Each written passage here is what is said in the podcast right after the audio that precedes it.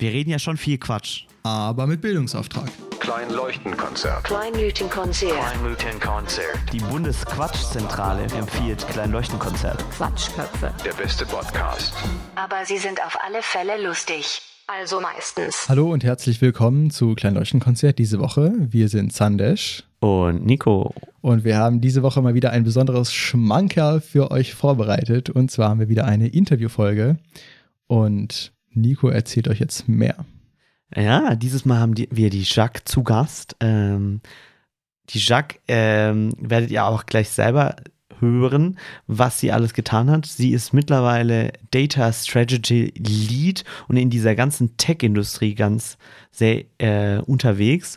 Und wir sprechen gleich ein wenig über das Thema Data und dieses Buzzword Data Science, Data Engineering, Data äh, Analyse. Data dies, Data das. Data dies, Data das. Ähm, ob- aber natürlich auch, wie, wie ist es als junger Mensch da in dieser Branche rein, äh, reinzukommen und wie die Jacques überhaupt dahin gekommen ist. Also sie wohnt gerade in München und arbeitet in New York bei Palantir, was auch schon sehr besonders ist. Aber ich möchte euch jetzt nicht weiter damit aufhalten, vorzubereiten für dieses Gespräch, sondern wir starten direkt gleich rein. Gut, und damit begrüßen wir Jack zu unserem Podcast. Hallo. Hallo zusammen. Danke für die Einladung. Ja, danke, dass du äh, da bist. Ähm, genau, ich stelle dich jetzt mal kurz vor. Wir haben nämlich ein bisschen recherchiert. Und genau, wenn wir, wenn wir irgendwas Falsches erzählen oder wenn ich jetzt irgendwas Falsches erzähle, darfst du gerne ähm, zwischen rein grätschen und ähm, genau, dann liegt es entweder an mir oder an der Quelle und dann, genau. Korrigieren wir im Notfall die Quelle. Korrigieren wir im Notfall die Quelle. Schreiben einen bösen Genau. Leserbrief. Genau. Ähm, du bist aktuell Data Scientist oder Strategist, äh, wie man es auch immer nennt. Da können wir auch gleich noch drüber reden. Ähm, und Teamlead bei Palantir. Ähm, genau, ähm, Palantir haben wir uns überlegt, klammern wir so ein bisschen aus und reden dann mehr über, über dich als Person und so weiter und so fort. Da gibt es auch schon sehr, sehr viel Spannendes zu bereden. Ähm, genau, davor warst du bei Lyft. Ich glaube, zwei Jahre ungefähr. Ähm, das hast du gemacht direkt nachdem du ähm, dein Studium abgeschlossen hast, und zwar ähm, Industrial Engineering in, an der UC Berkeley. Genau, ein, Mhm. ein Einjahresmaster. Und genau, davor warst du an der Hochschule Mittelhessen. Äh, Ja, und hast äh, Engineering Management äh, studiert, also quasi eine Mischung aus ähm, Management und Elektrotechnik. Und da hast du richtig viel gemacht, hast du, habe ich zumindest rausgefunden. Und zwar warst du auch noch Student Consultant, warst Mitglied vom Senat, hast du auch noch einen Academic Excellence Preis gewonnen für die beste Abschlussnote oh wow. und, und bist auch noch Sti- Stipendiatin ähm, von der Studienstiftung gewesen. Oder bist immer noch? Nee, wahrscheinlich mittlerweile nicht Nee, mehr. nicht, nicht mehr. Das ist ja schon ein bisschen her. Ja. Und ähm, genau, und mittlerweile hast du einen Instagram-Channel unter Data Driven Jack und machst da eben ein bisschen Tech und Career Help und Informationen und so weiter und so fort. Und genau, also man sieht, es zieht sich so ein gleicher Faden durch. Äh, Du hast zwar auch mal gesagt, dass du jetzt keinen Masterplan von Anfang an hattest. Aber ähm, was ich auch noch rausgefunden habe, da bin ich besonders stolz auf das Rechercheergebnis. Und zwar Oh. habe ich rausgefunden, äh, sag, wenn es nicht, äh, nicht richtig ist, dass du in der 9. oder 10. Klasse mal eine Schülerfirma gegründet hast. ja, ja das, das stimmt tatsächlich. Also, da habt ihr echt tief, tief gegraben. Muss Ja. ja, muss ja.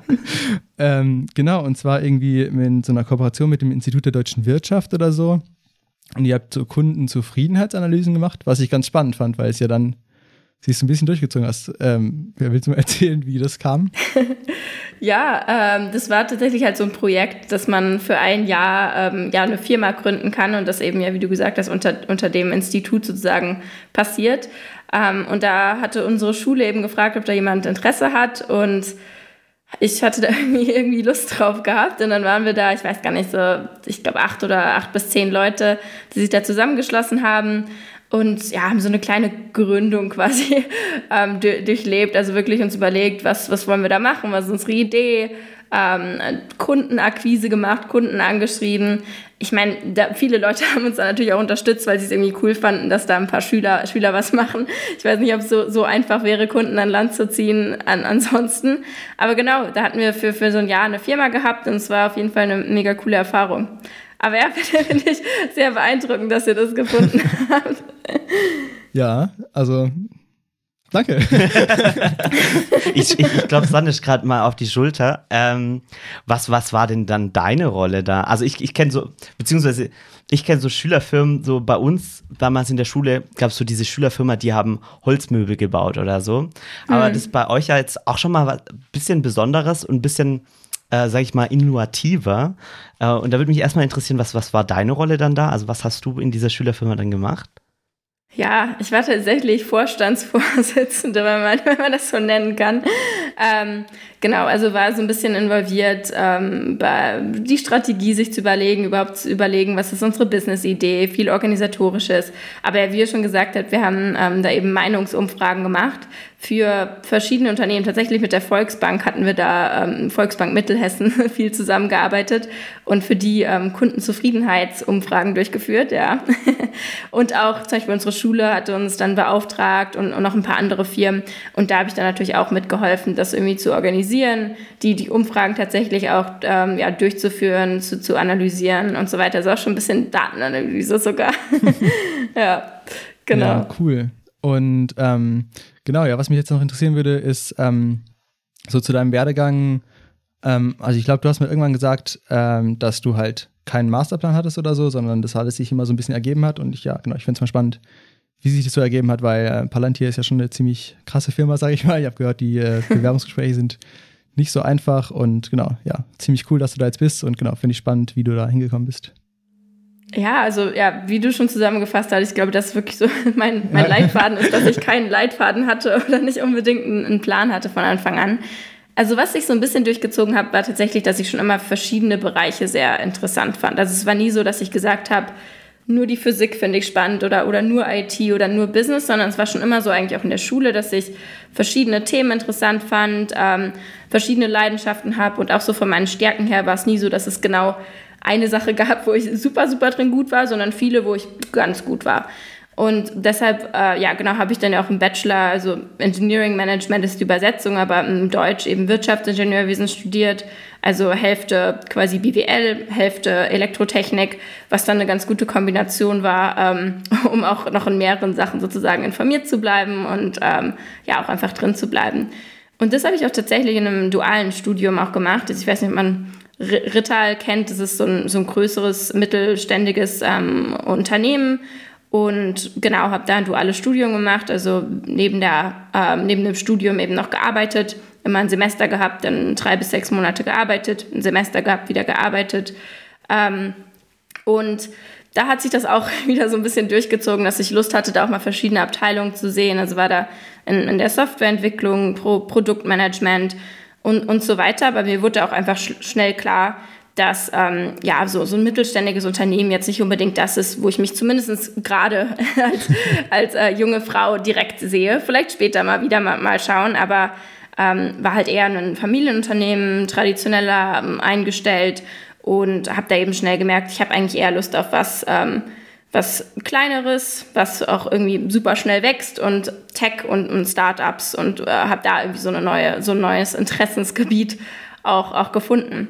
Und das war dann so ein bisschen auch der Ausschlagpunkt, dass ich ähm, mich für ein Masterstudium in den USA entschieden habe, ähm, in, an der UC Berkeley. Es ist ja auch in der Nähe von San Francisco, also beim Silicon Valley, wie, wie man das immer so schön sagt. Aber gefühlt sagt das in den USA auch keiner. Das ist auch eher, glaube ich, eher fast so ein. Oh, das wusste ich gar nicht. also ich die wenige sagen das tatsächlich noch. Also ich glaube, so vor, vor ein paar Jahren oder, oder vor so 20, 30 Jahren war das so ein Mega-Begriff, aber mittlerweile finde ich, ist es fast eher so ein ausländischer Begriff geworden, dass man auch sagt, ach wie cool, du warst im Silicon Valley, aber da nennt das fast keiner mehr so. Ähm, genau, aber es ist natürlich immer noch so, dass da wirklich die Tech-Szene boomt, total viele Startups sind, ähm, ja auch zwei super gute Unis mit Stanford und UC Berkeley in, in der Nähe, die auch viele im, im Bereich Ingenieurwesen dann eben ausbilden. Und genau, habe mich dann da können wir auch noch mal ein bisschen mehr drüber quatschen, habe mich dann da so ein bisschen auch, auch beworben in der Uni und das war so mein Einstieg eigentlich in, in Tech, Startups und, und auch Data Science. Ja, witzig. Ähm, oder, also schön. ähm, du hast gerade erzählt, so, ja, dann habe ich mich äh, in Berkeley beworben, aber so, wer sich so ein bisschen damit auseinandersetzt, so an, also Berkeley ist ja auch so eine, ist auch aus der ausländischen Perspektive gesehen eine der Top-Unis in den USA. Und so in die reinzukommen, ist jetzt nicht so wie hier, äh, ich bewerbe mich vor der Anmeldefrist äh, einen halben Monat, bevor das ja. Wintersemester anfängt, sondern es ist ein Jahr vorher mit hier da ein Examen schreiben und dann brauchst du da noch ein Letter of Recommendation und so weiter. Ähm, wie, wie war das bei dir? Also wie, wie kam dieser Moment, dass du gesagt hast, ich bewerbe mich jetzt in Berkeley? Ja, das war tatsächlich ein Prozess. Also mir, ich hatte schon immer Lust, auch ähm, im Ausland zu studieren und hatte auch während meinem Bachelorstudium ähm, ein Auslandssemester gemacht in, in Edinburgh. Und ich glaube, da hat so ein bisschen angefangen, weil mir das halt super Spaß gemacht hat, ähm, einfach mal in einem anderen Land zu wohnen, Leute aus anderen Kulturen und anderen Ländern kennenzulernen. Und ich glaube, das war so der Anfangspunkt, wo ich angefangen habe, drüber nachzudenken, vielleicht meinen ganzen Master auch im, im Ausland zu machen. Ähm, und hatte dann auch tatsächlich, ich glaube, das war so ein halbes Jahr nach meinem Auslandssemester, so eine Summer School schon gemacht in den USA. Also Summer School findet üblicherweise eben in den, in den Sommer-Semesterferien statt und ähm, man geht von vier Wochen bis, bis sechs Wochen irgendwie zu einer anderen Uni in den USA und, und besucht da ein paar Kurse. Und das hatte ich dann eben den, den Sommer darauf gemacht, an der Georgia Tech in, in Atlanta, die ist auch ähm, für ja, eine sehr gute Public University, gerade im, im Engineering-Bereich und fand das einfach super cool. Also man muss echt sagen, so wenn man vergleicht ähm, Studium in, in Deutschland oder ich glaube auch fast in, in Europa kann man sagen, versus USA ist es halt echt ein, ein anderes Leben einfach, ein anderes Studentenleben, weil da passiert halt ganz viel um den Campus drumherum. Also die meisten Leute wohnen auf dem Campus, es gibt Sportveranstaltungen, ganz viele Clubs und ähm, schon so eine so wirklich eine andere Community eigentlich. Und das hat mir super gut gefallen und das war so der anfangs oder nochmal eine Motivation gewesen, mich da mehr, näher mit ähm, zu beschäftigen. Und das war, glaube ich, ja, ein Jahr bevor ich fertig war mit meinem Bachelor. Und da ist man schon echt, muss man sagen, war ich schon sehr spät dran, mich für, für Unis in den USA ähm, zu bewerben. Was äh, krass ist, das irgendwie zu sagen, wie du ja auch gesagt hast, in Deutschland kann man sich da irgendwie ein paar Wochen vorher zu bewerben. Aber in den USA ist es schon echt ein, ein Prozess, und ähm, ich glaube, bei mir war die Bewerbungsfrist dann irgendwie im Januar gewesen und dann hatte ich noch, glaube ich, vier, fünf Monate, um alles vorzubereiten.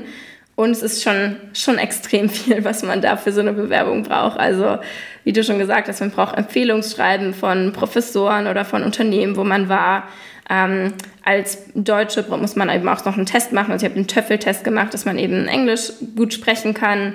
Ähm, dann gibt es auch den GRE, das ist ein anderer Test, den man oft braucht, wenn man eben ein Masterstudium machen will, wo einfach Sprache nochmal abgefragt wird, Logik ähm, und ein paar andere Sachen.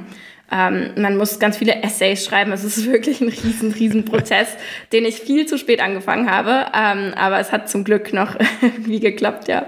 Schön. Aber hast du dich dann nur bei Berkeley beworben oder auch ganz viel äh, bei anderen Unis? Ähm, ich habe mich nicht nur in Berkeley beworben, ich habe mich tatsächlich auch in, in Europa beworben. Ich habe mich in Schweden beworben, in den Niederlanden, ähm, UK und, und auch in den USA. In den USA allerdings nicht bei sehr vielen Universitäten und das hat auch damit zu tun, dass man immer eine Fee zahlen muss, wenn man sich bei Universitäten in den USA bewirbt. Also so, äh, ja, das System in den USA ist einfach ein bisschen anders. Also ich weiß gar nicht mehr, wie viel es war, aber ich, ich glaube, was war was zwischen so 100 und 200 Dollar pro Universität. Und gerade so als Student überlegt oh, man ja, sich dann ja, halt ja. auch schon ein paar Mal, ob, bei wie vielen Unis sich man dann auch wirklich bewerben will. Ich glaube, ich hatte mich bei, bei vier Universitäten dann ähm, letztendlich beworben. Und ähm, bei, ja, bei kleineren, bekannter, weniger bekannteren und dann auch bei, bei UC Berkeley, was tatsächlich, glaube ich, die, die bekannteste war. Und ähm, wo es dann auch geklappt hat, was ich gar nicht gedacht hätte. Aber ja, genau. Aber mega schön, mega cool. Ähm, nee, freut uns auch natürlich für dich sehr, dass ja. es dann alles geklappt hat. Ähm, und du hast ja gesagt, der Master oder beziehungsweise Sandisch gerade, der ging dann ein Jahr lang, was ja auch für einen Master ähm, zumindest aus, aus dem, wie man hier in Deutschland die Masters kennt, auch schon sehr knapp ist. Ähm, und ich glaube, du hast mal in einem Podcast auch erzählt, dass das ein sehr, sehr hartes Jahr war oder sehr, mit sehr, sehr viel ähm, Input, den ihr da bekommen habt. Magst du da noch mal ein bisschen drüber erzählen? Ja, gerne. Also in den USA muss man auch sagen, nicht viele Leute machen einen Master. Also es ist ein bisschen anders als in Europa. Es ist ja eigentlich üblich, man macht seinen Bachelor, man macht seinen Master und dann findet man seinen ersten Job. Aber in den USA, die meisten nach dem Bachelor hören da auf und, und, und fangen einen Job an. Oder aber sie machen einen PhD. Also das sind eigentlich so die zwei klassischen Routen und nicht unbedingt einen, einen Master zu machen.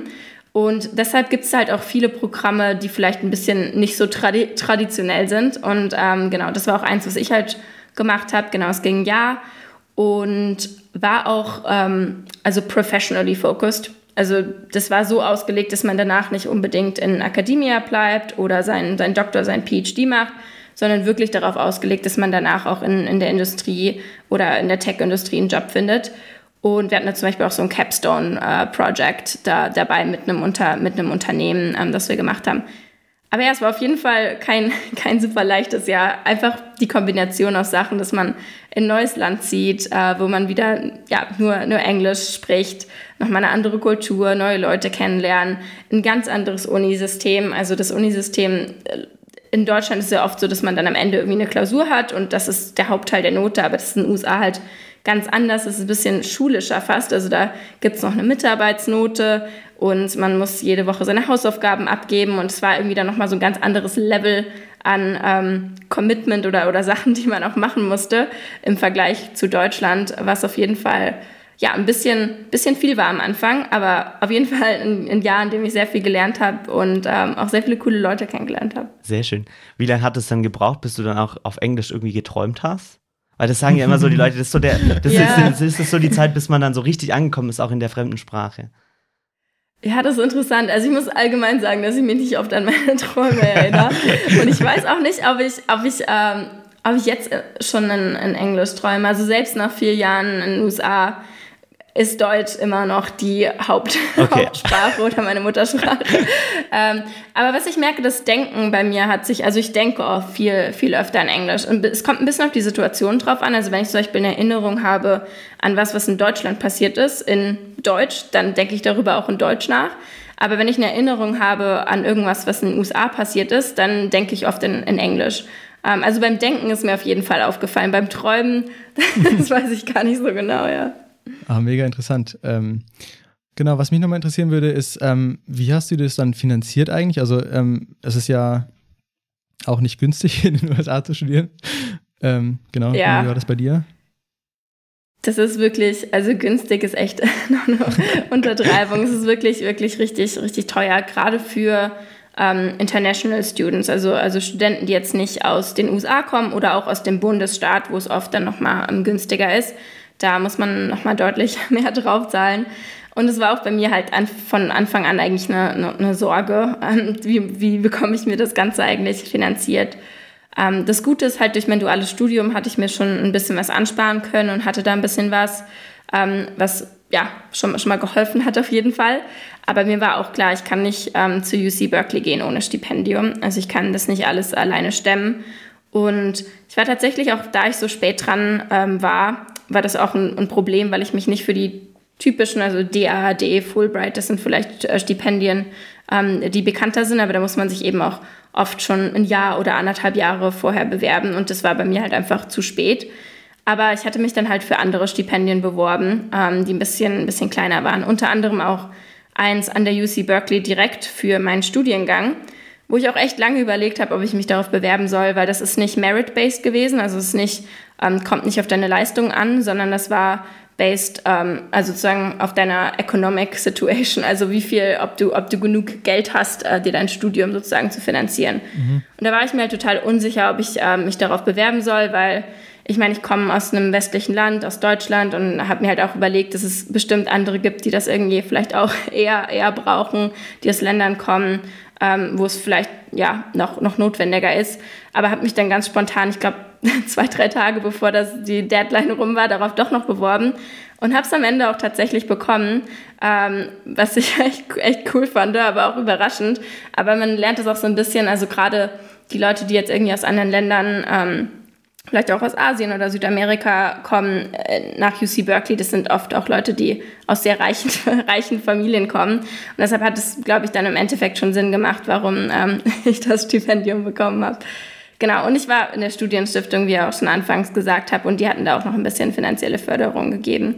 Das waren so meine Haupt, Hauptquellen, wie ich mir das Ganze finanziert habe. Ja, nice. Und ja, mittlerweile hat es wahrscheinlich gelohnt, ähm, da das alles äh, auf sich zu nehmen. Genau, ich würde dann mal ähm, langsam anfangen, über Data zu reden. und zwar, ähm, Ja. genau, also erstmal würde mich interessieren, was machst du genau? Weil deine Rolle ist ja Data Strategist und du bist eben auch Teamlead.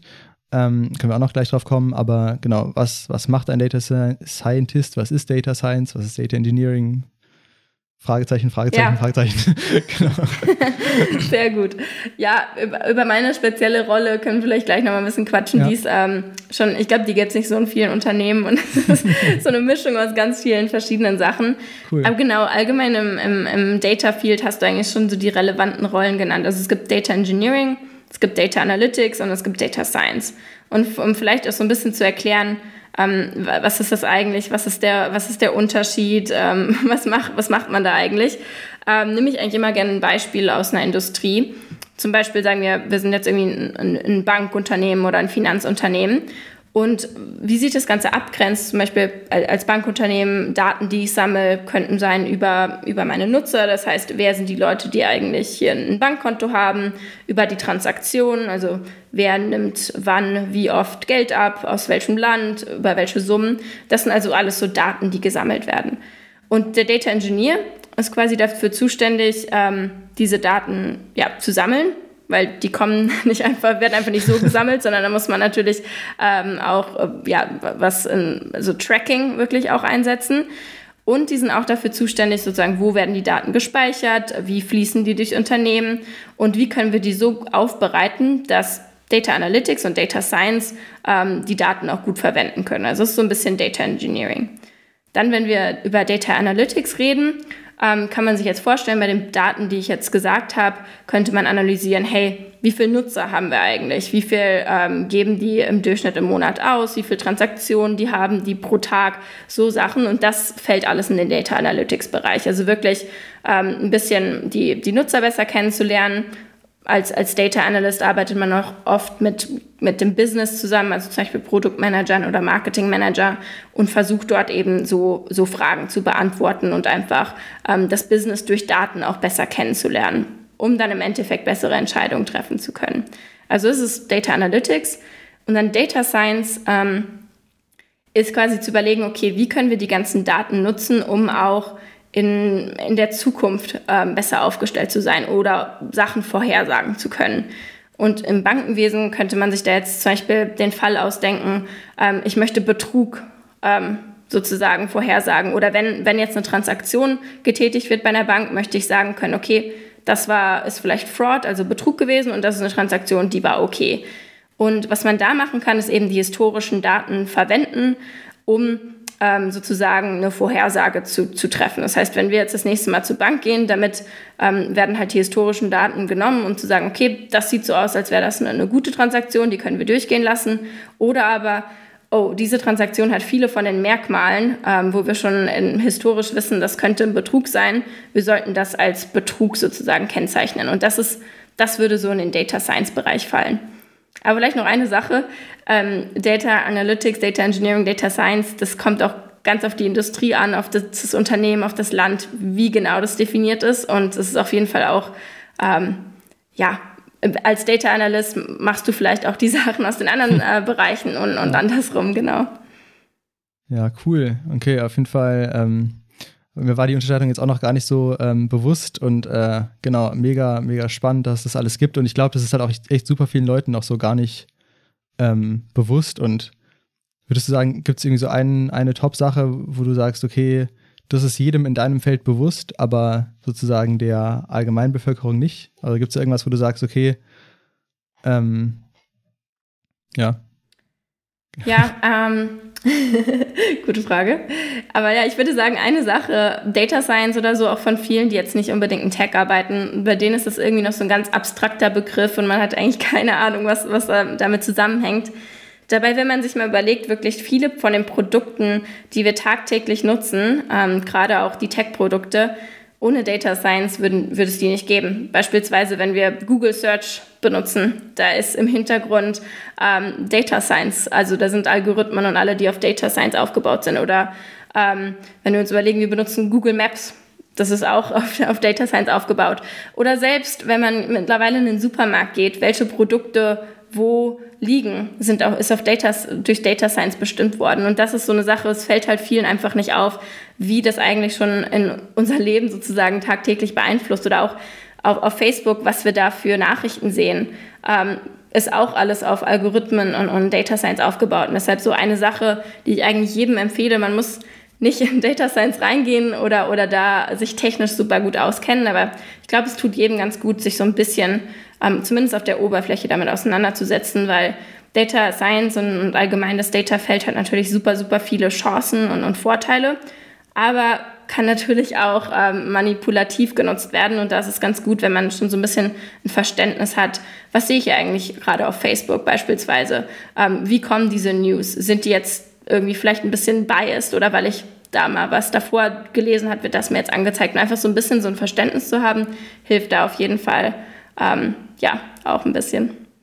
Ähm, ja, also ich finde es ich find's echt äh, krass. Also genau, weil ich ja Informatik studiere, weiß ich ja auch schon grundsätzlich, dass man eben viel macht. Und ähm, ich war letztes Jahr in, in Singapur und ähm, das ist eh auch schon eine, ich hatte das Gefühl, ein bisschen digitalisiertere Gesellschaft als jetzt Deutschland. Man hat da manchmal das Gefühl, man lebt irgendwie ja. in der Zukunft, wenn da die autonome U-Bahn fährt und so weiter und so fort. Ähm, und was da wirklich ganz krass war, da gibt es halt auch äh, Grab, das ist quasi wie Lyft oder Uber, so eine Taxi-App. Ja. Und ähm, wir waren halt ab und zu da irgendwie zu dritt oder zu viert unterwegs und dann war das halt ungefähr ähnlich teuer wie die U-Bahn. Aber es hat halt von der, von der Zeit abgehängt. Also du, du, warst dann irgendwie da und hast dann auf die App geschaut und ähm, dann war es irgendwie 20 Dollar nach Hause zu fahren und gesagt, ah nee, ist irgendwie uns zu teuer. Und dann hast du fünf Minuten später geschaut und dann war es irgendwie 12 Dollar. Und dann haben wir so, okay, ja, da sind wir am Start.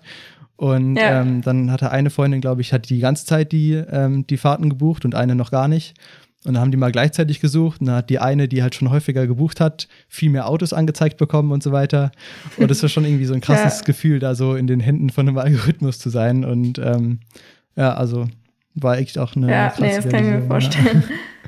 Ja, ja. ich meine, ja, man kann da natürlich viel, viel Gutes machen, aber eine Sache, ähm, ich, ich kenne jetzt keine Unternehmen, die das so genauso machen, aber du kannst dir halt auch vorstellen, Unternehmen können natürlich auch sensitive Daten über dich sammeln und können sich natürlich auch ein Bild darüber machen, irgendwie, was vielleicht deine Gehaltsspanne ist oder was deine Preissensitivität ist. Ich meine, jetzt zum Beispiel das Beispiel, was du genannt hast, man kann ja sehr einfach schauen, oh, bei 20 Dollar, ähm, das war dir anscheinend noch zu teuer, aber dann 12 Dollar war okay und kann dann natürlich da auch so ein bisschen ähm, das auch ausnutzen potenziell ähm, was dann natürlich auch gefährlich sein kann, weil hättest du es jetzt bei 20 Dollar angenommen, ähm, hättest du es dann vielleicht beim nächsten Mal nicht mehr für 12 Dollar sozusagen angezeigt bekommen. Und das ist halt auch was, ähm, es gibt natürlich viele, viele Chancen, aber auch ähm, viele Risiken, das eben auch auszunutzen ähm, in, in die falschen Richtungen. Da ist dann auch wichtig einfach, dass ähm, ja, es Datenschutz gibt, die richtigen Gesetze und, und um, um sowas eben zu schützen. Mhm. Und ähm, wie sehr hast du mit den Risiken auch in deiner Arbeit zu tun und oder kannst du da überhaupt als Einzelne irgendwie Einfluss drauf nehmen, dass ähm, genau da jetzt irgendwie nichts Schlechtes mitgemacht wird oder genau, ja? Ja, also ich gerade gerade in Europa und, und Deutschland gibt es da ja sehr konkrete ähm, Regelungen mit GDPR und, und auch Gesetze zu, was, was ist möglich, was ist nicht möglich. Und natürlich halten wir uns da also sehr ganz, ganz klar, dass wir uns auch dran halten ja. und das auch so machen. Deshalb, also ich finde gerade gerade in Deutschland und Europa finde ich es manchmal sogar der, das Gegenteil der Fall, dass Leute direkt ähm, wenn, wenn sie nur über Data oder Data Science hören, fast schon immer nur so ein negatives Bild im, im Sinn haben. Fast schon zu negativ, weil es eben auch sehr viele Chancen gibt, ähm, für neue Produkte oder auch ganz ehrlich jetzt halt schon, wie ich gesagt habe, viele Produkte auf Data Science aufgebaut sind und sonst gar nicht funktionieren würden. Aber es ist halt immer wichtig, dass man da Transparenz schafft, ähm, dass man weiß, welche Daten werden hier gerade genutzt, für was. Und dann kann man ja immer auch als End-User sozusagen die Entscheidung treffen, ja, für, für den Service ist mir das wert, dass ihr die Daten wisst, weil sonst würde der Service vielleicht auch gar nicht funktionieren. Oder dann die Entscheidung zu treffen, nee, da fühle ich mich jetzt nicht wohl mit und, und mach das nicht. Und auch nochmal zu deiner Frage als Einzelperson jetzt in einem, in einem Tech-Unternehmen oder auch allgemein im Tech-Feld. Ähm, meiner Meinung nach hat man da schon einen großen, großen Einfluss, ähm, da auch was zu bewegen und ähm, Sachen auch zu nennen, wenn man sich vielleicht was mit, mit was nicht so wohl fühlt oder denkt, dass das jetzt ethisch nicht korrekt ist, ähm, hat man da schon auch einen großen Stellenwert und kann das auf jeden Fall auch ansprechen und Sachen verändern. Ja. Ja, und ich glaube auch, also je mehr Leute irgendwie ihre Stimme erheben und irgendwas sagen, desto mehr genau. ist das natürlich wieder auch ein Datenpunkt für den Menschen zu, zu merken, ja. ah, okay, also in der Führungsposition A, da sagen zwei Mitarbeiter was, das ist mehr als jetzt keine oder eine Person, dann macht das auch wieder auf alle Fälle einen Unterschied. Also. Genau, ja. Ich, ich fand auch ein Zitat, was du mal gesagt hast, sehr schön, dass du einen Impact dadurch hast oder dass du, dass du allein, dass du da bist und mitbestimmen kannst, welche Daten gesammelt werden, auch einen Impact dadurch hast oder darauf hast, dass die Daten eventuell besser genutzt werden oder auch besser interpretiert werden. Ähm, und du hast auch gesagt, es kommt auch darauf an, wie man die Frage stellt, bei den, bei, wenn, wenn, wenn du Datenpunkte sammelst. Ähm, ich glaube, da ging es so ein bisschen um Lift und, und beziehungsweise wie man allgemeiner gesprochen, wie man Produkte besser machen kann. Ähm, magst du da ein bisschen was dazu erzählen? Wie, wie, wie stellt man gute Fragen, ähm, damit man möglichst gute und neutrale Daten hat. Ja, das ist auf jeden Fall ja, ein sehr guter Punkt. Also vielleicht auch erstmal dazu, also das Datenfeld ähm, da braucht man auf jeden Fall auch Experten drin, weil ähm, Daten jetzt nur irgendwie Daten zu sammeln und zufällig irgendwelche Daten zu analysieren, da kann, kann man eben auch oft auf die falsche, ähm, ja, falschen Schlussfolgerungen kommen, wenn man sich da nicht genau mit auskennt. Wie wurden die Daten getrackt? Wie ist das Ganze aufgesetzt worden?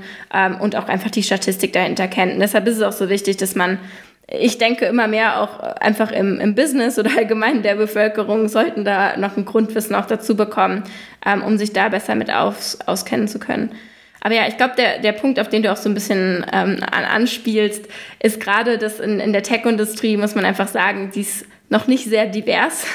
Wenn man jetzt in, in so einem ähm, ja, Meetingraum sitzt, bin ich zum Beispiel oft die einzige Frau. Ähm, ich habe jetzt die genauen Zahlen nicht im Sinn, aber ich glaube, in der Tech-Industrie sind so zwischen 20 und 30 Prozent der Mitarbeiter eben, eben nur Frauen, was meiner Meinung nach viel, viel zu wenig ist und eben auch für, für so Sachen sehr wichtig sind, äh, ist. Also wenn man jetzt zum Beispiel ähm, ja, Daten nutzt, um, um wichtige Entscheidungen zu treffen, wie beispielsweise vergebe ich einen Kredit an die Person oder nicht, was mittlerweile schon sehr oft eben automatisch durch Algorithmen ähm, entschieden wird, dann ist es eben wichtig, dass man auch einen Datensatz dafür benutzt und die Daten so trainiert, ähm, dass das Ganze ohne Vorurteile passiert. Und historisch gesehen oder, oder beispielsweise bei der Apple Credit Card ist das, ist das aufgekommen, ähm, wo man eben gesehen hat, Frauen und Männer haben genau das gleiche eingegeben, die genau die gleichen Informationen zur Verfügung gestellt, aber Frauen wurden eben oft ab, öfter abgelehnt. Und ein Grund dafür kann zum Beispiel gewesen sein, dass sie einfach einen Datensatz verwendet haben, wo ähm, man mehr Datenpunkte zu Männern hatte und sozusagen der Algorithmus da genauer wusste, was sind die Kriterien, ähm, um jetzt einen Kredit ähm, anzu ja, zur Verfügung zu stellen oder nicht. Und deshalb ist es auch so wichtig, dass in der Tech-Industrie und auch gerade im, im, im, Datenfeld eben ja, diverse Teams einfach zusammenarbeiten. Und das bedeutet jetzt nicht nur ähm, ja, Gender oder, oder Mann und Frau, das ist nur eine, eine Weise daran äh, zu, zu schauen. Ähm, aber ja, möglichst verschiedene Perspektiven und ja, Sichtweisen auch in einem Team hat, damit genau sowas vermieden werden kann und auch ähm, ja, verschiedene Gesichtspunkte angeschaut werden können. Ja, total. Und ich glaube, es ist auch wichtig, dass man den Leuten auch den Raum gibt und die Sicherheit gibt, dass sie auch das aussprechen können dann am Ende. Ja, total. Genau, ja. Ähm, du hast es gerade schon beschrieben, also die gleichen Zahlen habe ich auch gelesen, 20 bis 30 Prozent äh, Frauen in der Tech-Industrie. Ähm, wie ändern wir das? Also, oder was ist deine Vision für die Zukunft, wie man das besser machen kann? Ja, ich glaube, da gibt es ganz, ganz verschiedene äh, Ansichtspunkte. Ähm, vieles ist da auch einfach so ein bisschen halt historisch gegeben. Also wenn, wenn man aufwächst und Männer oder, oder Jungs auch einfach oft schon mehr an so Tech-Themen herangeführt werden. Es fängt an vom Kindergartenalter, auch in der Schule. Ähm, in der Schule sieht man ja teilweise schon, wer wählt Physik-LK. Das sind oft eben weniger, weniger Mädchen als Jungs.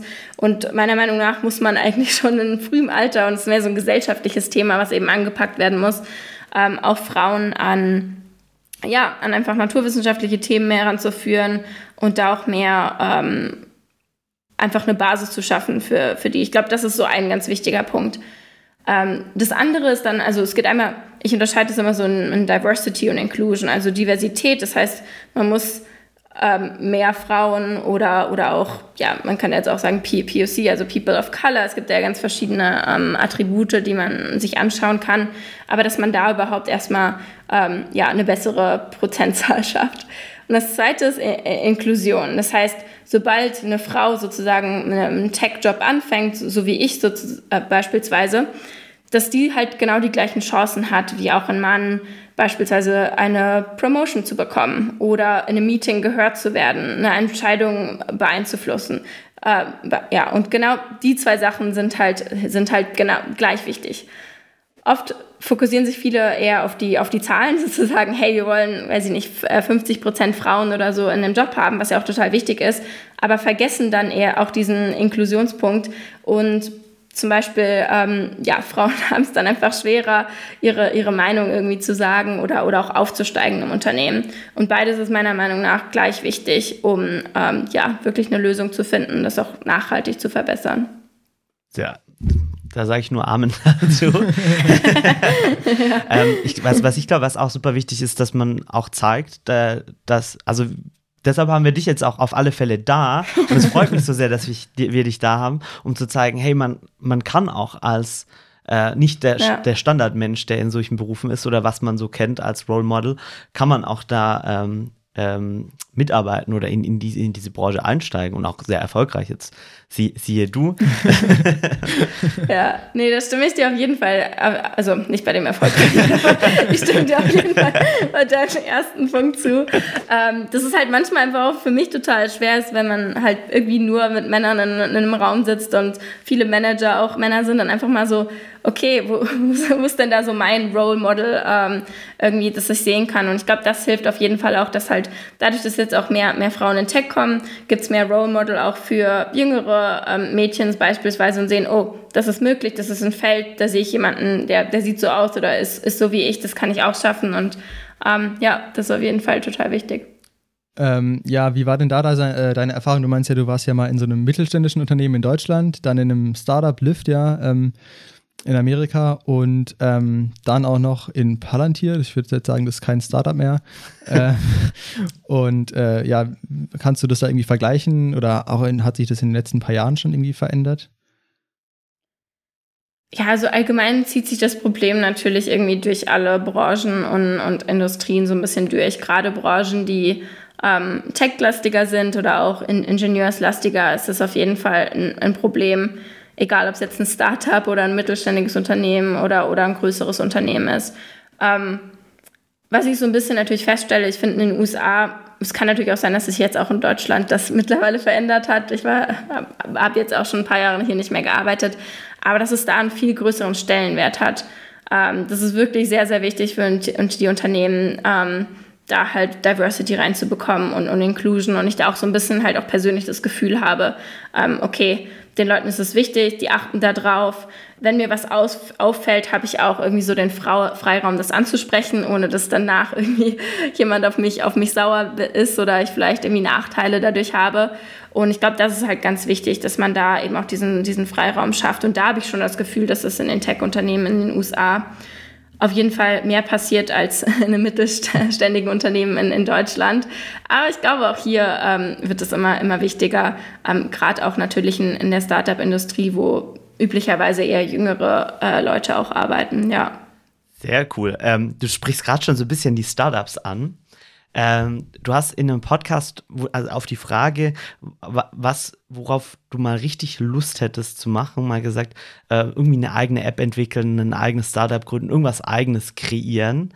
Ähm, was wäre das? Also wenn, wenn wir jetzt mal so überlegen, 20, 2030 oder sowas, so, so ein bisschen in, in, in, in nahe, aber doch ein bisschen fernerer Zukunft, wa, was würdest du dann machen oder wo siehst du dich da so ein bisschen?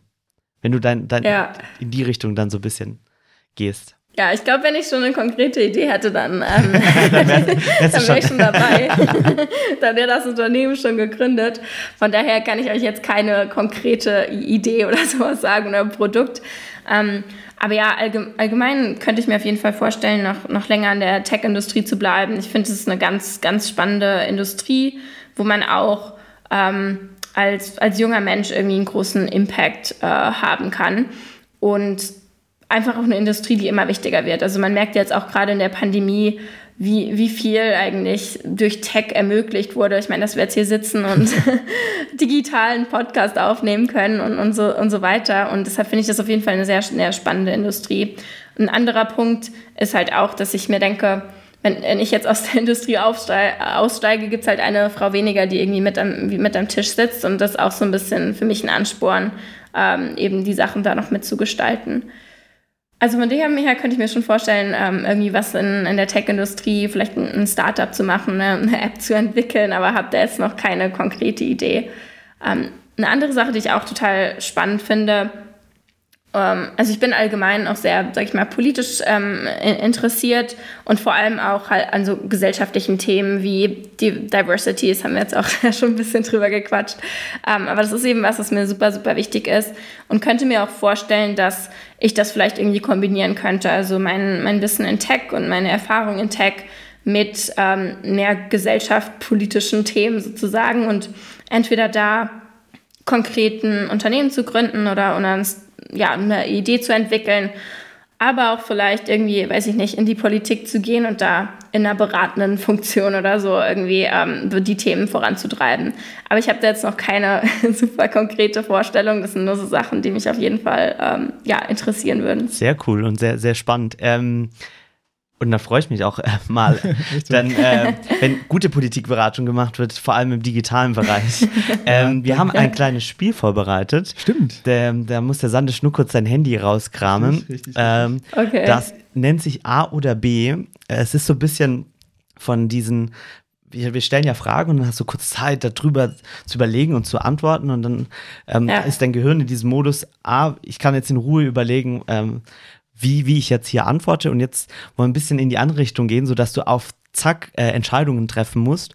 Und die musst du auch gar nicht begründen, sondern ähm, im Prinzip einfach nur A oder B sagen, beziehungsweise Sandisch wird dir zwei Begriffe an den Kopf werfen und du darfst einen von den beiden Begriffen nennen.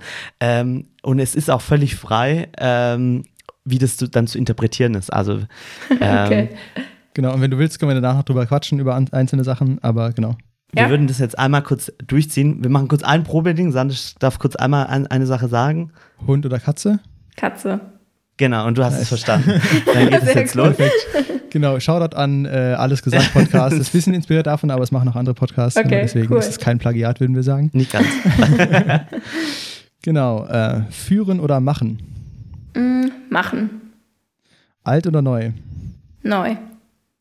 Links oder rechts? Links. Bauch oder Kopf? Bauch. Daten oder Erfahrung? Erfahrung. USA oder Deutschland? Boah, das ist hart. USA gerade noch. Gießen oder New York? New York, eindeutig. New, York. New York oder München? Uh, New York gerade noch. New York oder San Francisco? Ah, das, das ist wirklich schlimm, weil ich überlege gerade, wo ich hinziehe und das sind die beiden Optionen und ich kann mich nicht entscheiden. Also ich sag mal San Francisco. Okay. Ähm, fertig oder perfekt? Fertig. Wenig Impact auf viele Menschen oder viel Impact auf wenig Menschen? Uff. Viel Impact auf wenige Menschen. Äh, produzieren oder konsumieren? Produzieren? Äh, US-Politik oder deutsche Politik? Deutsche Politik. Merkel oder Macron? Merkel. Mac oder Windows? Mac. Mac oder Linux? Mac. Windows oder Linux? okay. Mm, Windows. Okay. Ähm, wow. WhatsApp. okay. WhatsApp oder Signal? WhatsApp. Threema oder Signal? Ich benutze kein Signal. Okay, ähm, allein oder im Team? Im Team. Gestalten oder verwalten? Gestalten. Eine Sache gut können oder alle Sachen ein bisschen können? alle Sachen ein bisschen können. Ähm, das ist die gleiche Frage, Nico. Das ist die gleiche Generalist Frage. oder Spezialist? Und das ist auch die letzte Frage. Generalist. ja.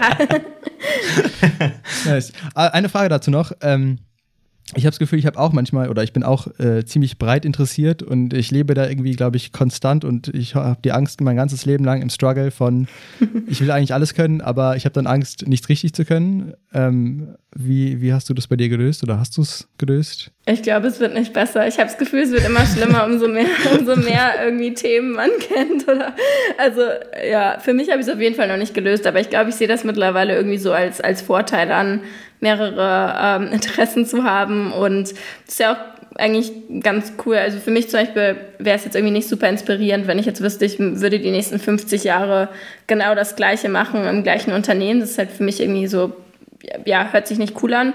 Und ähm, ich meine, wir haben ja hoffentlich noch ein paar Jahre vor uns, in denen wir verschiedene Sachen irgendwie ausprobieren können, in verschiedenen Unternehmen, Branchen arbeiten können.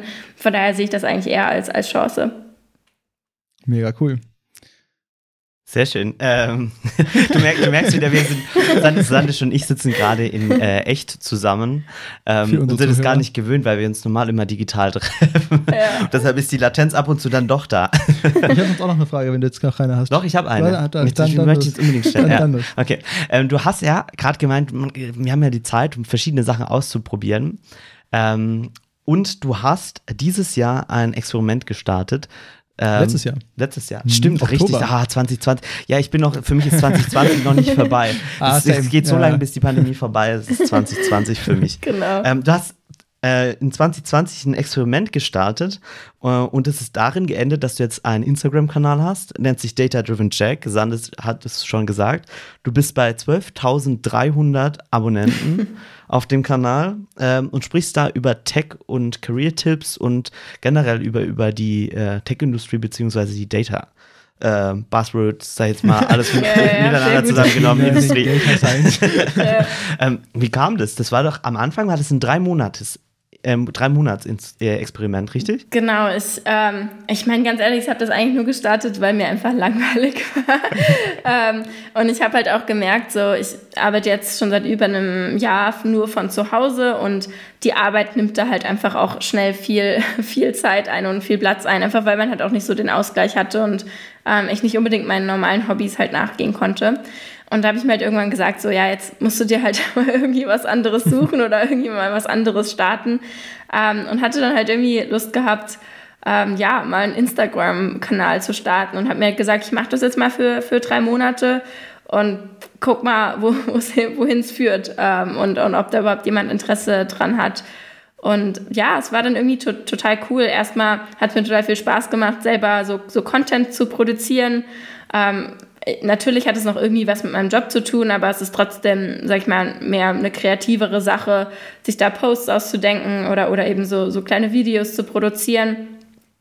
Aber was ich noch viel spannender fand, war eigentlich, ich habe vorher Instagram immer nur privat verwendet und, weiß ich nicht, die Bilder meiner Freunde angeguckt. Ähm, aber ich fand es total spannend, dass da auch so eine richtige Community im, im Tech-Bereich eben auch auf Instagram war. Total viele andere Leute im, im Data-Field oder auch im, im Tech-Field. Und das war echt cool, da einfach sich auch inspirieren zu lassen von anderen Leuten. Und mit ein paar Leuten dann hat man angefangen zu schreiben und auch mal telefoniert und konnte sich da auch so eine Community aufbauen. Und das fand ich eigentlich noch viel cooler. Und ja, bin deshalb jetzt, ich glaube, jetzt sind es ungefähr sechs Monate, bin ich noch, noch dabei und habe auch ein paar Follower bekommen und es macht auf jeden Fall Spaß. Nicht schlecht, ja, sehr cool. Wie, wie viel Zeit nimmt es jetzt gerade so, wenn du jetzt so eine typische Woche überlegst, jetzt nicht die Woche, wo du jetzt umziehst oder wieder ja. in die USA rübergehst, sondern so eine Standardwoche, Homeoffice, Pandemiewoche, wie viel Zeit nimmt es dann in Anspruch?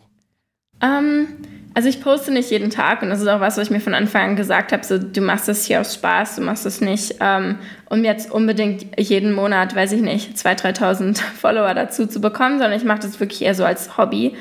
Ähm, und deshalb baue ich mir da auch gar keinen Druck auf, dass ich jetzt irgendwie da jeden Tag was posten muss. Üblicherweise poste ich so, ich sag mal, vier, fünf Mal pro Woche und pro Post. Ähm, das wirkliche Produzieren dauert so eine halbe Stunde bis eine Stunde, je nachdem, was ich, was ich halt mache. Aber man denkt natürlich so tagsüber auch so immer so mal dran, so was, was könnte ich noch heute posten, fällt mir da was Gutes ein? Oder auch wenn man allgemein irgendwie durch TikTok oder Instagram scrollt, wenn man da was sieht, ähm, denkt man natürlich auch dran, ach, das könnte ich vielleicht so ähnlich für, für Data Science machen. Ähm, also ja, ich würde sagen, die reine Zeit, wo man wirklich was postet, ist bei mir so vier, fünf Stunden in der Woche, aber unterbewusst ähm, es ist auf jeden Fall, Fall mehr Zeit. Und es kommt auch immer ein bisschen drauf an. Also es gibt Wochen, wo ich mir auch mehr Zeit nehme, um Leuten halt zu antworten, die mir irgendwie eine Direktnachricht schreiben. Und es gibt andere Wochen, wo ich da halt einfach gerade keine, keine Zeit oder auch einfach keinen Nerv ähm, zu habe, manchmal auch nach der Arbeit, mich da irgendwie eine Stunde dran zu setzen ähm, und Leuten Fragen über Data Science zu beantworten. Also es kommt so ein bisschen drauf an. Ah, sehr cool. Ja, so wie du es gerade schilderst, ich glaube, das, das, das nährt einen auch ganz gut, ähm, wenn man nebenbei so Side-Project hast, wie es bei uns ja mit dem Podcast, dass du nebenbei immer eine Sache hast, wo du dann noch dran denkst und dich drauf freuen kannst und ja. dann auch so ein bisschen dein Gehirn in andere Aufgaben auslasten kannst und dann wieder zurück in deine Arbeit gehen kannst. Ich glaube, das ist ganz oft eigentlich für die Sache dann besser gut, weil man ja. dann so ein bisschen hin und her switchen kann. Ähm, magst du nochmal den, den Moment beschreiben, als du gesagt hast, diese, dieses Drei-Monats-Experiment, das ziehe ich jetzt weiter durch und mache das jetzt weiter? Oder war das für dich eher so, ich lege das jetzt mal auf drei Monate aus und dann gucken wir mal, wie es läuft? Ähm, ja, es war eher so, gucken wir mal, wie es läuft, aber ich glaube, ich habe schon relativ früh festgestellt, dass es wahrscheinlich was ist, was ich noch ein bisschen länger machen werde, einfach weil mir hat es persönlich einfach Spaß gemacht. Also es hat sich jetzt nicht so angefühlt, als wäre das ein anstrengendes Side-Project, wo ich mir dann abends denke, ach, jetzt musst du dich da nochmal irgendwie eine halbe Stunde dran setzen. Sondern ja, wie du gesagt hast, es war eher sowas, wo ich mich auch mal drauf gefreut habe, dann halt noch, weiß ich nicht, ein Video zu drehen oder so. Ähm, und genau, dann hat man auch einige Follower bekommen, die dann einem auch irgendwie, ja, nette Nachrichten geschrieben haben und äh, hat dann irgendwie gemerkt, oh, jetzt hat Diana irgendwie Data Science angefangen zu studieren, ähm, weil ich denen vielleicht auch irgendwie ein bisschen geholfen habe. Und das waren dann schon irgendwie coole Stories, wo ich mir auch gedacht habe, ja, das kann, kann, kann man auf jeden Fall noch ein bisschen weitermachen. Ich, wie gesagt, ich mache mir da auch keinen Druck und weiß nicht, ob ich das jetzt noch jahrelang machen werde. Ähm, aber bis jetzt macht es mir Spaß und ähm, deshalb mache ich es auf jeden Fall noch weiter. Sehr cool, sehr cool. Krass, also dann gibt es echt Leute, die dann so inspiriert davon waren, dass sie dann am Ende in die Richtung gegangen sind. Das sind ja mega coole. Ja, ich meine, man weiß nie, ob die das einem nur schreiben oder ob das wirklich so okay. war. Ähm, aber ja, es gibt auf jeden Fall viele Leute, die da auch, das hätte ich auch gar nicht gedacht. Ich habe ich hab noch nie einem Influencer irgendwie eine Nachricht geschrieben. Aber ich bin da vielleicht auch das krasse Gegenteil. Aber viele Leute wirklich ähm, interagieren auch mit einem und, und, und schreiben einen irgendwie an ähm, und dann versucht man da halt auch so ein bisschen zu helfen, über seine Erfahrungen zu reden. Und ja, es gab eine, die jetzt, einige, die gesagt haben, dass sie jetzt irgendwie einen Data Science Master angefangen haben und dass ich da auch irgendwie inspiriert habe. Keine Ahnung, ob das stimmt, aber es hört sich auf jeden Fall ganz nett an. Ja, ja. auf alle Fälle. Trotzdem sehr cool. ähm, und du bist ja im Bereich Data sehr aktiv, ähm, hast einen Instagram-Kanal wie sehr schaust du auf diese Daten von dem Kanal? Also du bekommst ja so Daten wie, wie, wie oft haben das Leute gesehen, ähm, wie sind die, wie ist die, wie, wie nennt man das? Nicht Zuhörerschaft, nicht Zuschauerschaft, sondern Follower. Follower, richtig, Follower, danke. Ja. Die Follower, wie sind die zusammengesetzt? Da gibt ja Instagram auch einige Daten mit. Schaust du da gar nicht rein oder schaust du da so ein bisschen rein? Doch, ich schaue da richtig oft das, ist bei mir auch einfach im Blut. Äh, ich finde das auch irgendwie einfach super. Also ich schaue da weniger rein, weil ich mir jetzt irgendwie das Ziel gesetzt habe, ich muss mhm. so und so viel pro Woche, sondern einfach, weil ich es auch irgendwie interessant finde. Ähm, und auch so ein bisschen zu analysieren, so, warum hat der Post, warum haben den jetzt 10.000 Leute gesehen und dann den anderen irgendwie, weiß nicht, hatte einen sogar mit 1,6 Millionen, dann fragt man sich halt schon so, also, das war echt schon ein bisschen beängstigend. Ähm, aber dann fragt man sich halt schon so, okay, was habe ich da jetzt irgendwie anders gemacht, was kommt gut an, was mögen die Leute ähm, aber ich habe mir auch von Anfang gesagt, ich, mach, ich poste die Sachen, die mir Spaß machen, die ich ähm, denke, dass, dass sie Mehrwert bringen und ähm, gucke da jetzt nicht nur, nicht nur auf die Zahlen. Was wahrscheinlich anders wäre, wenn ich jetzt ein Unternehmen wäre oder das machen würde, um Profit zu bekommen. Dann wäre mein Ziel wahrscheinlich so viel weiß ich nicht, Reichweite wie möglich zu bekommen. Aber da das für mich halt so ein, so ein Hobbyprojekt ist, mache ich da sowieso eher, was ich, was ich will.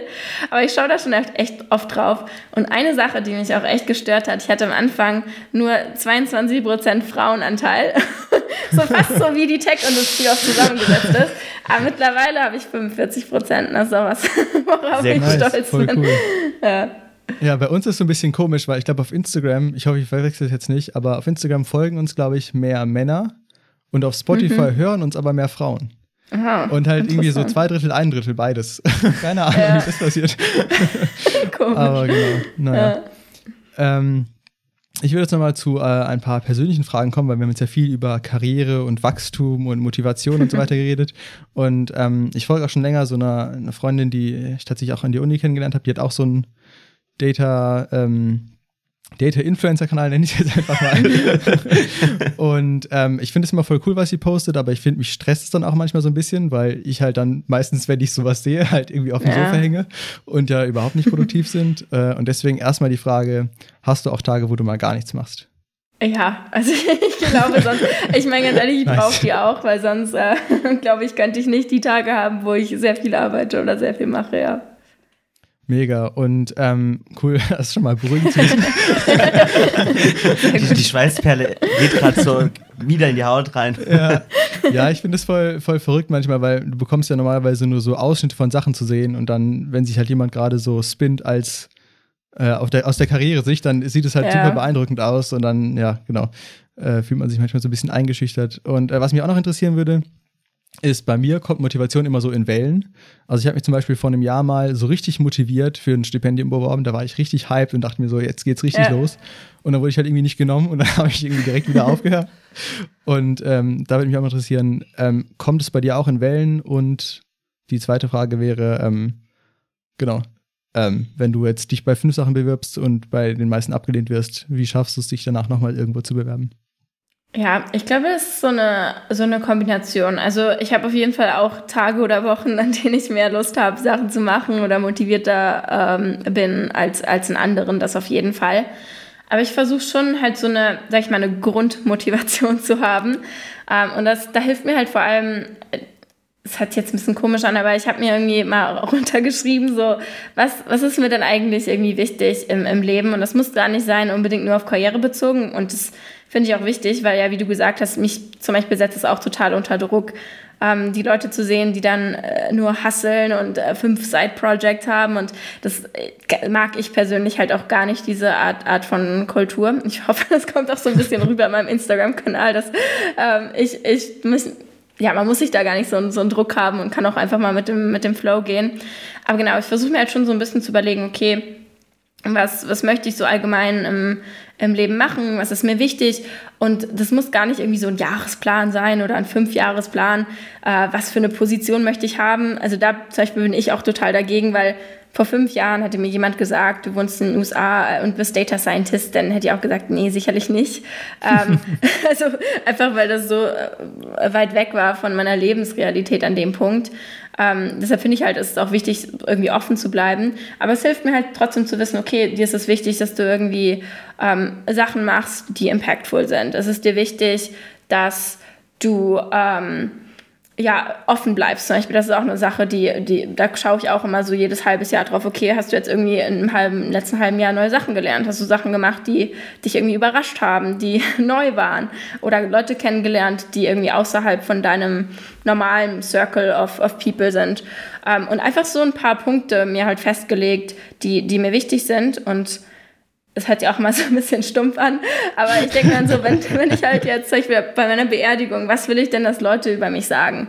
Und da ist es mir nicht, zum Beispiel nicht so wichtig, dass Leute sagen, oh, ähm, äh, Shark hat irgendwie, keine Ahnung, das Unternehmen geführt mit 300 Leuten und ist so ein successful Leader. Das ist mir zum Beispiel nicht ganz so wichtig.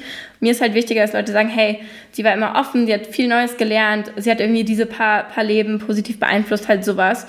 Und das gibt mir dann schon auch so tagtäglich halt Motivation weiterzumachen. Aber es gibt trotzdem auch Tage, an denen ich nur im Bett, Bett liege und mal keine Lust habe. Das ist, das ist auch okay und klar. Ja, mega cool. Ähm, nee, klingt auf jeden Fall nach einem, nach einem guten Plan. Und ähm, ja, vielleicht können sich da ein paar Zuhörer oder Zuhörerinnen äh, ja was abgucken. Und ich glaube, wir gucken uns natürlich auch ein bisschen ab.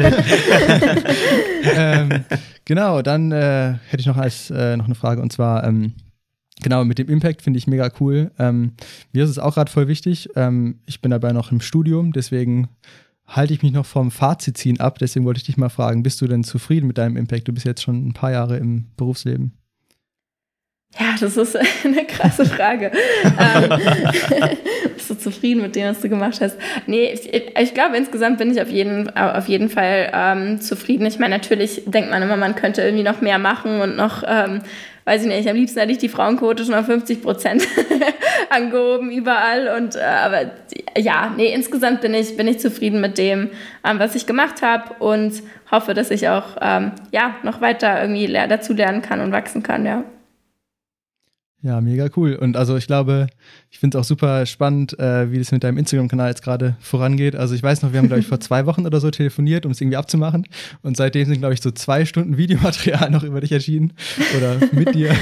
da waren wir noch mal ein bisschen beschäftigt mit der Recherche. Ähm, nee, also ich glaube, das mit dem Neues Lernen, das, das passt auf jeden Fall. Und genau. Ja, mega cool. Wir schauen uns jetzt wieder komisch an. Wir schauen uns jetzt wieder komisch an. ähm, uns hat es mega gefreut, dass du da warst. Äh, es war mega schön. Und ich habe eine Abschlussfrage an dich. Ich hoffe, Sandisch schaut mich jetzt nicht böse an, weil ich äh, ihm, weil er jetzt noch Fragen offen hat. Nee. Nein, er schaut mich nicht böse an. ähm, ich habe eine Abschlussfrage für dich und das wäre, wenn ich jetzt als Zuhörerin zuhöre und sag, das klingt irgendwie cool, was die Jacques macht. Ähm, was, was für Tipps hast du da, um irgendwie in die Richtung zu kommen oder seinen eigenen Weg in diesem Bereich Tech, Tech, Data, Buzzword, whatever zu finden? Genau. ähm, ja, ich glaube, das Erste ist einfach, sich ein bisschen damit äh, mehr auseinanderzusetzen. Da gibt es ganz verschiedene Wege. Erstmal natürlich, abonniert mich auf Instagram. Nein, Spaß. Data Nee, es- es gibt ähm, ja ganz viele tolle Leute auf, auf Instagram und Facebook und anderen Social Media, denen man erstmal einfach folgen kann, um das Ganze so ein bisschen passiv ähm, auch, auch mitzubekommen. Ansonsten gibt es ganz viele Online-Kurse, die, die kostenlos sind, wenn man jetzt zum Beispiel sich speziell im Data Science-Bereich oder Data Analysis-Bereich ein bisschen weiterbilden möchte, ähm, die man machen kann. Es gibt Kurse, die ähm, technischer sind, wo man dann halt auch in, in Python oder SQL, also in, in Programmiersprachen, das Ganze auch lernt. Es gibt aber auch Kurse, wo man eher so die Basics äh, lernt. Und das würde ich ganz ehrlich auch einfach jedem mal ans Herz legen, weil es wird wirklich tagtäglich so viel mit Statistiken und, und Daten auch, auch in der Presse rumgeworfen, äh, wo man als Data Scientist manchmal drüber liest und denkt, na, weiß ich nicht, ob das so eine richtige ähm, Schlussfolgerung ist. Und ich glaube, das kann wirklich eigentlich keinem schaden, sich da ein bisschen mehr mit auch auseinanderzusetzen. Ähm, genau, das wäre noch so ein Tipp. Und dann, wenn man wirklich sich sicher ist, dass man in, in das Feld gehen will, ähm, es gibt eigentlich super viele, ich meine jetzt in Corona-Zeiten vielleicht nicht, aber es gibt super viele Events in der Startup-Szene und auch in der Tech-Szene. Ähm, Netzwerken allgemein ist sehr, sehr wichtig, auch in der Branche. Und da würde ich einfach mal schauen, ob es vielleicht in, in dem Ort, wo man wohnt, ob es da irgendwie, ähm, weiß ich nicht, Meetup gibt in, in der Tech-Szene oder Startup-Szene und da auch mal hingehen und, und erste Kontakte knüpfen. Cool. Data Science für alle. Genau, ja. Würde ich auf jeden Fall unterschreiben. Cool. Dann würde ich mal sagen, vielen, vielen Dank, dass du da warst oder da bist. Ich habe hab noch einen ganz Du hast kleinen noch eine Punkt. Frage? Nein, nein, eine, Okay. eine ganz kleine Sache. Wir, wir haben PS. früher, in, ja, wir, wir, wir sind bekannt dafür, dass wir im Podcast immer irgendwelche Kategorien anfangen, dann eine Weile durchziehen und dann irgendwann fallen sie so plötzlich runter. Und wir haben ganz am Anfang haben wir immer einen Datenpunkt, Datenabfrage gesetzt, um es jetzt in dem Ziel zu sagen, am Ende vom Podcast. Das war nämlich ein Wort, das wir gesagt haben oder das unser Gast bestimmt hat. Stimmt, am Dies, Anfang- was also- dann unsere ZuhörerInnen auf äh, Instagram oder sonst wie uns geschrieben haben. Und dann konnten wir so ein bisschen gucken, wer hat bis zum Ende gehört. Ähm, Data Science haben wir dann auch natürlich gemacht. Genau. genau, und deshalb ähm, hast du ein Wort, was uns die ZuhörerInnen schicken können, wenn sie bis hierhin gehört haben. Ähm, muss auch Impact. Impact. Impact Sehr gut. nehmen wir mal. Sehr Nice. cool. Gut, dann schickt uns auf Instagram oder auf unserem Feedback-Formular auf kleinleuchtenkonzert.de Impact und auch gerne Feedback oder sonst irgendwas, ähm, was ihr uns mitteilen wollt. Dann sage ich jetzt nochmal vielen Dank, Jack, dass, dass du hier bist und hier warst. Ähm, genau, folgt dir auf Instagram. Folgt uns auf Instagram. genau. Und Ja. Habt eine schöne Restwoche. Genau. Egal, wo ihr das gerade hört. Wir wünschen euch viel Spaß und nochmal vielen Dank, Jack, dass du da warst. Tschüss. ciao. Tschüss und danke für die Einladung. Na klar. Danke auch. Klein Leuchtenkonzert, der beste Podcast.